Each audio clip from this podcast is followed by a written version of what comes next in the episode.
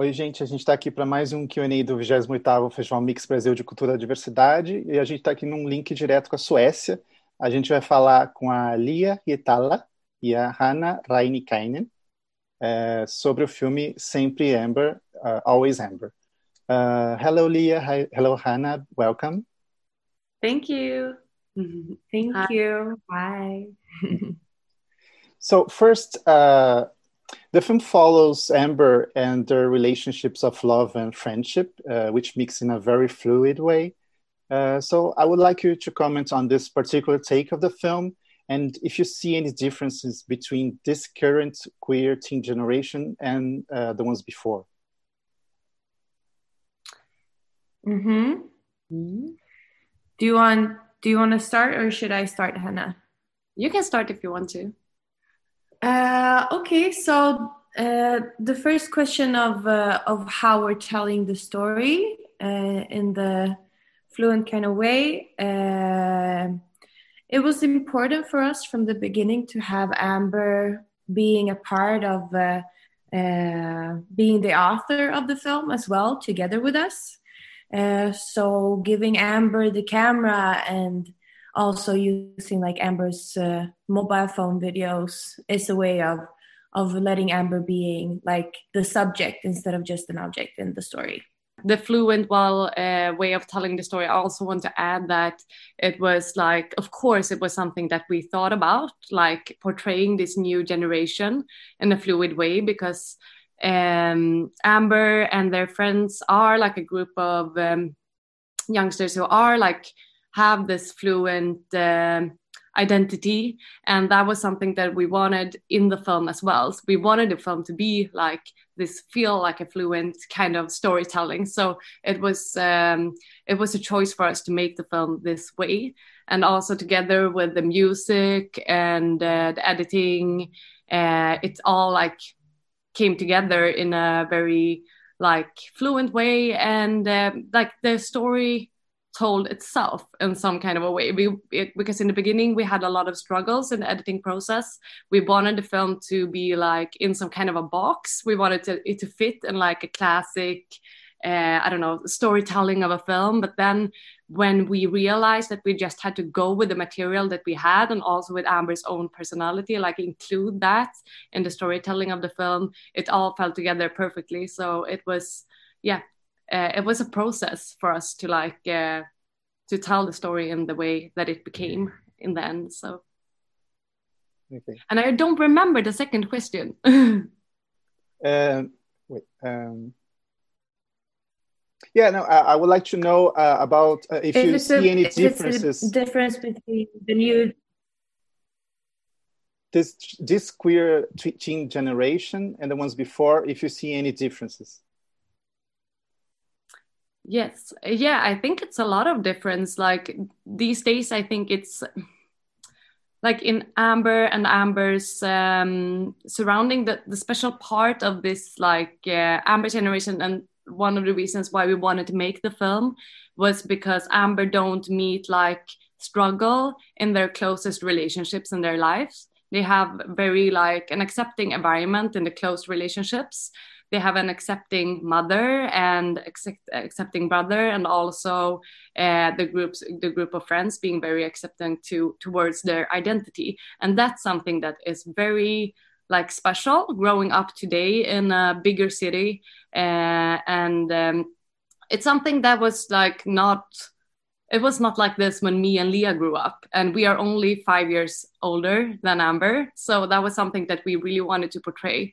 So um, of course, it's a lot of difference, and uh, we wanted to create this film because we wanted to make also having the struggle lay within the friendship story and not within Amber being queer was something that was very important for us um, when we like started making this film. And it was also something that we discussed together with Amber and Sebastian. So we had the same vision for the film from the beginning that we wanted to like we wanted to portray friendship and then we just wanted them to be queer.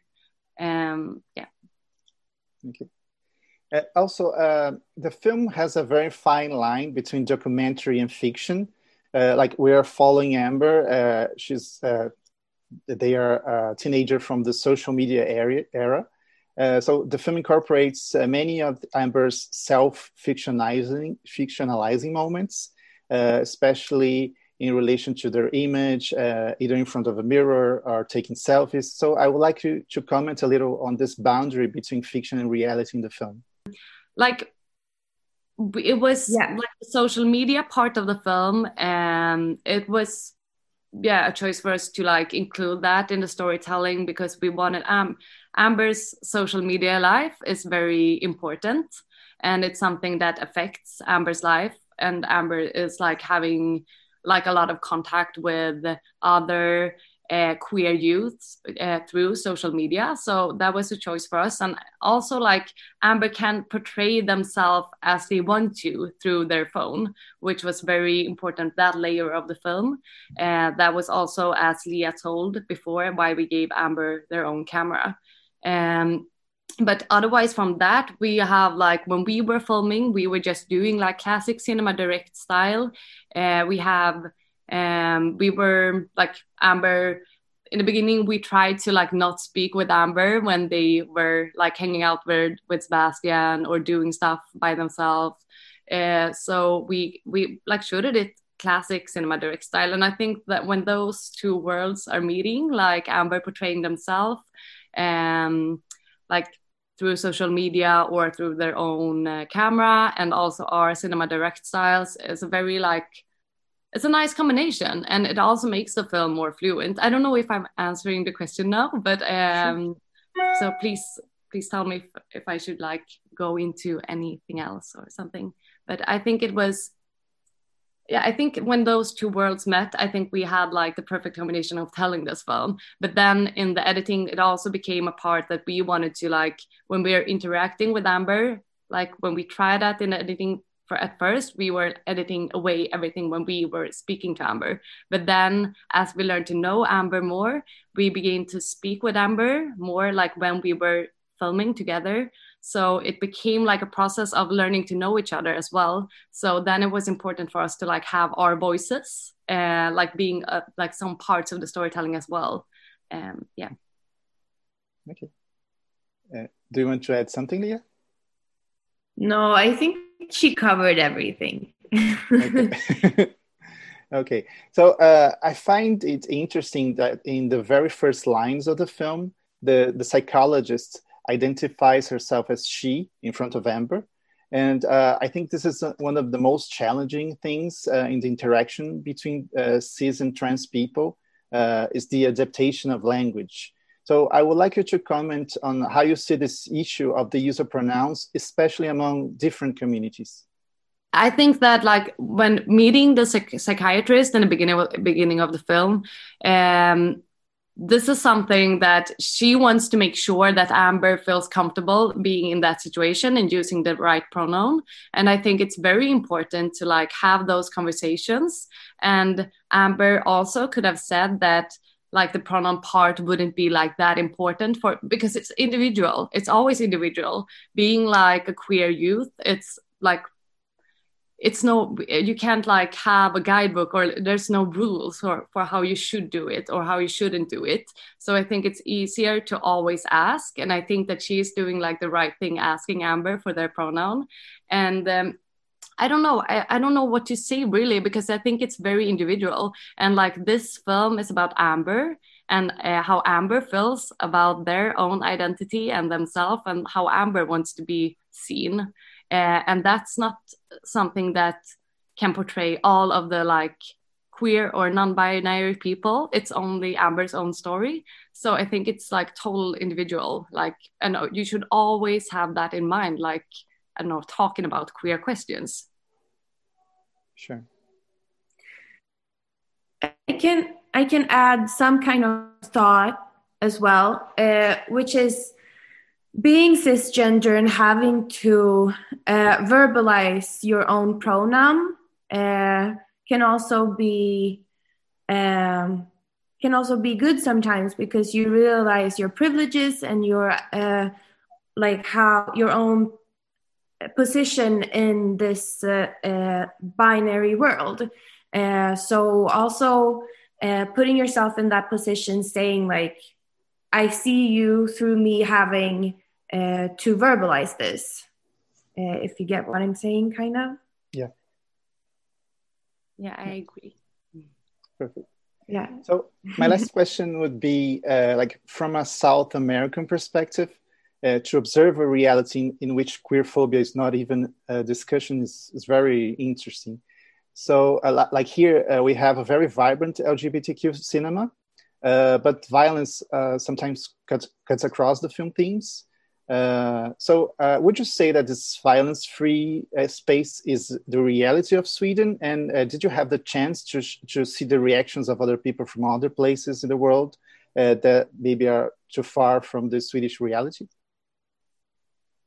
Like, first of all, I want to say that this is like, like our choice not to include the like struggle or the um, um, the violence against queer people. That's a choice for us on this film, and that doesn't mean that queer people in Sweden are uh, suffering from like violence or different kind of uh, struggles. It's it's always going to be like living in in like a society where we have like a heteronormative norm. It's always going to be uh, a struggle being queer. Uh, and uh, that was like a choice for us because we wanted to tell another kind of story. We wanted to tell this it's quite an, an utopian story. Like it's it's sad because we have this friendship uh, crashing and like they're splitting up. But that's something that as a part of your life growing up. Like that's something that almost everyone can relate to. So i think like making this film it was trying to make new pictures for queer people not only to see like i don't know queer people suffering or being like um, i don't know uh, like it's, it was supposed to like bring some kind of a joy and that was what we were trying to do. So it's not like representative of how it is in Sweden, uh, like for everyone. It's not at all. Even though Amber um, is a very lucky person, young person growing up in an inner city with an accepting surrounding, like the close surrounding. Uh, so of course that's also a part of Amber's life, but that doesn't mean that Amber doesn't meet um, like um, struggles uh, when they're outside meeting different like other kind of people in Stockholm. So yeah and also I forgot the other one, but it was how it was the film has been received by other uh, people from other countries. Yeah. Yeah. Do you want to say something about that, Lia?